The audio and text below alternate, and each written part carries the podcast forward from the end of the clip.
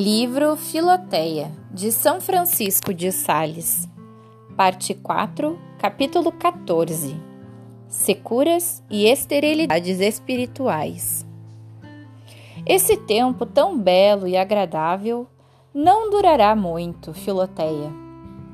Perderás tanto, às vezes, o gosto e o sentimento da devoção, que tua alma se parecerá com uma terra deserta e estéril onde não verás nenhum caminho, nem uma vereda para ir a Deus, e onde as águas salutares da graça não correrão mais para arregar no tempo da seca, o que a tornará árida e desolará completamente.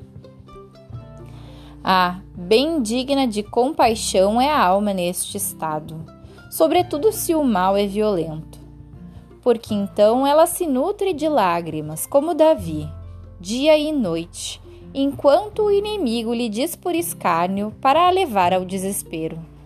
Ah, miserável, onde está teu Deus? Por que caminho o poderás achar?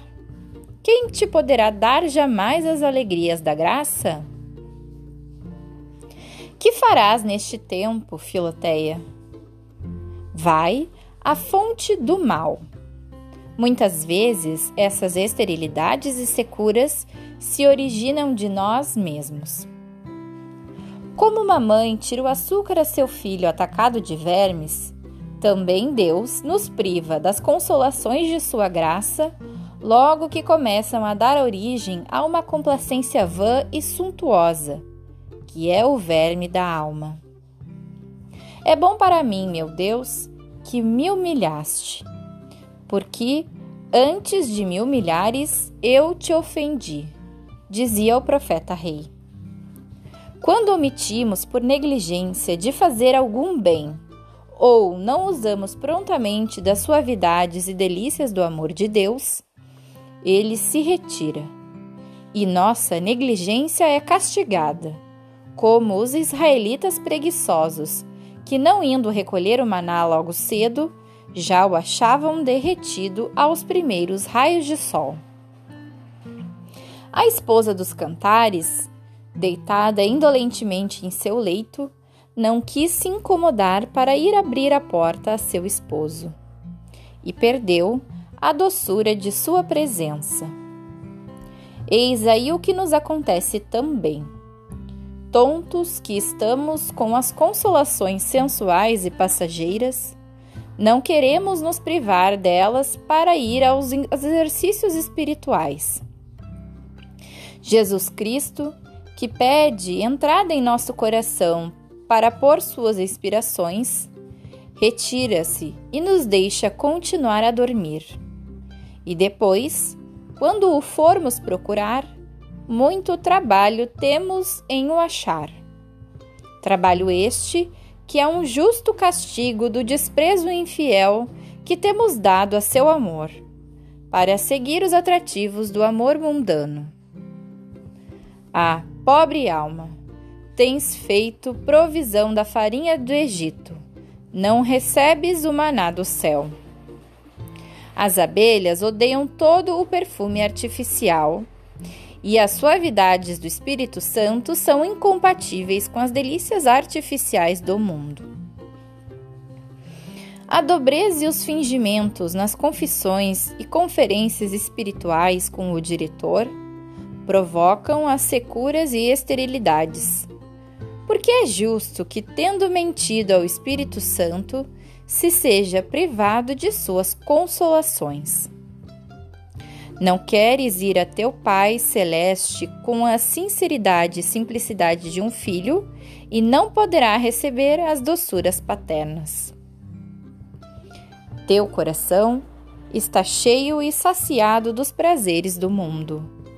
Que admira, pois, que não sintas gosto para as alegrias espirituais? Não diz o antigo provérbio que as pombas saciadas acham as cerejas amargas? Deus encheu de bens os que tinham fome, dizia a Santíssima Virgem, e aos ricos despediu vazios, porque os que se regozijam de prazeres mundanos não são capazes de saborear os espirituais. Tens conservado o fruto das primeiras consolações? Se assim for, receberás ainda mais, porque se dará àquele que já tem alguma coisa. E a respeito daquele que não tem o que lhe foi dado, porque perdeu, será tirado mesmo o que não possui. Isto é, será privado mesmo das graças que estavam preparadas para si. É muito verdade que a chuva vivifica as plantas ainda viridentes, mas consome e destrói inteiramente as que já não o são. Por estas e outras razões semelhantes, perderemos as consolações do serviço de Deus e caímos num estado de aridez e esterilidade de espírito e muito nos devemos examinar sobre estas faltas, mas sem inquietação e curiosidade. Se depois de um bom exame achamos em nós mesmos alguma fonte deste mal, devemos agradecer a Deus, tanto mais que o mal já está curado parcialmente, se lhe descobrimos a causa. Se, ao contrário, não te parece teres dado ensejo algum a essa secura, não te esforces mais em procurar a sua causa e observa com toda simplicidade o que vou te dizer. Humilha-te profundamente na presença de Deus, reconhecendo o teu próprio nada e as tuas misérias e dizendo: Ah, que sou eu quando sigo a mim mesma. Nada mais, Senhor, do que uma terra seca e escampada, que tanto necessita de chuvas e o que o vento reduz à areia. Invoca o santo nome de Deus e pede-lhe a suavidade da graça. Dai-me, Senhor, a alegria salutar de vosso espírito meu Pai, se é possível, afastai de mim este cálice. Vós, ó Jesus, que tendes imposto silêncio aos ventos e aos mares, contende este vento infrutuoso, que resseca minha alma, e mandai-lhe a aprazível e vivificante brisa do meio-dia que pede vossa esposa para espalhar por toda parte os perfumes das plantas aromáticas do seu jardim. Vai ter com o teu confessor. Expande-lhe o teu coração. Faz-lhe ver todas as dobras de tua alma. E segue os seus conselhos com humilde simplicidade. Porque Deus, que ama infinitamente a obediência, abençoa muitas vezes os conselhos que recebemos do próximo e, sobretudo, daqueles a quem confiou a direção das almas, mesmo sem esperança de um êxito feliz. Foi isso o que aconteceu a Naamã, que ficou limpo da lepra em seu banhado no Jordão. Como o profeta Eliseu que lhe tinha mandado, sem nenhuma razão natural que parecesse aceitável. Mas, depois de tudo, nada é tão útil do que não desejar com inquietação e sofreguidão o fim desse sofrimento e abandonar-se inteiramente à providência divina, para suportar enquanto for esta a vontade de Deus. Digamos, pois, no meio dos desejos listos de sermos libertados e no meio dos espinhos que sentimos. Ó meu Pai, se é possível, fazei passar este cálice. Mas ajuntemos animosamente. Entretanto, faça-se a vossa vontade e não a minha e aquetemo-nos com toda a tranquilidade possível. Deus, vendo-nos nesta santa indiferença, nos consolará pelas graças mais necessárias, do mesmo modo que, Vendo Abraão disposto a sacrificar seu filho, contentou-se com esta resignação à sua vontade e o consolou pela alegre visão e com a bênção que lhe deu para toda a sua posteridade. Devemos, pois, em qualquer aflição, corporal ou espiritual, nas distrações e privações da devoção sensível, dizer de todo o coração e com profunda submissão: O Senhor me deu esta consolação, o Senhor me atirou. Bendito seja o seu santo nome.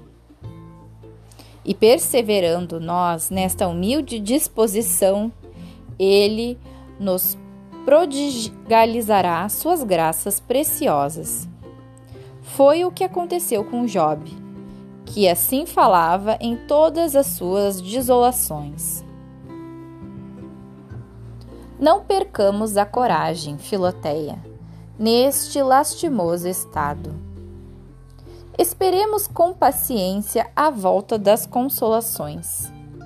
Sigamos direito o nosso caminho. Não omitamos nenhum dos exercícios de devoção. Multipliquemos até as nossas boas obras. Ofereçamos a Nosso Senhor o nosso coração, por mais árido que esteja. Ser-lhe-á tão agradável como se estivesse desfazendo-se em suavidade, uma vez que tenha seriamente determinado amar a Deus. Disse que, quando a primavera é bela, as abelhas trabalham muito para fazer o mel e se multiplicam pouco. E que, quando ela é triste e sombria, se multiplicam mais e fazem menos mel. Assim acontece muitas vezes, Filoteia, que a alma, vendo-se na bela primavera das consolações celestes, tanto se ocupa em a saborear que na abundância das delícias celestiais faz muito menor número de boas obras. Ao contrário, vendo-se ela privada das doces disposições da devoção sensível, multiplica suas obras enriquece-se mais e mais em suas verdadeiras virtudes, como a paciência, humildade, abjeção de si mesma, resignação, abnegação de seu próprio amor. Grande é, pois, o erro de muitas pessoas, principalmente mulheres, que creem que o serviço prestado a Deus sem gosto, sem ternura de coração, seja menos agradável à sua divina majestade. Pois que, como as rosas que, estando mais frescas, parecem mais belas, mas têm menos perfume e força do que quando estão secas. Assim também, a ternura torna as nossas ações mais agradáveis a nós mesmos, julgando-se pela deleitação que produzem.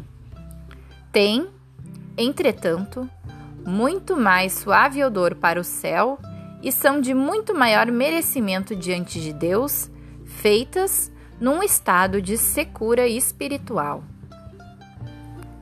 Sim, Filoteia, nossa vontade entrega-se então ao serviço de Deus, apesar de todas as repugnâncias, e por conseguinte, é necessário que empregue mais força e constância do que no tempo de uma devoção sensível. Não merece grande louvor servir a um príncipe nas delícias da paz e da corte. Mas servi-lo em tempos tumultuosos e de guerra é um sinal de fidelidade e constância. As bem-aventuradas Ângela de Foliguino diz que a oração mais agradável a Deus é aquela que se reza contra feito, isto é, aquela que fazemos não por gosto e por inclinação, mas reagindo para vencer a repugnância que aí achamos devido à nossa secura espiritual. O mesmo penso também de todas as boas obras. Porque, quanto maiores os empecilhos, sejam interiores, sejam exteriores, encontramos tanto mais merecem diante de Deus. Quanto menor é o interesse particular na prática das virtudes, tanto mais resplandece a pureza do amor divino. A criança beija facilmente a sua mãe quando esta lhe dá açúcar. Mas isto seria um sinal de grande afeição se o fizesse depois que ela lhe tivesse dado o absinto ou sumo amargo de aloés.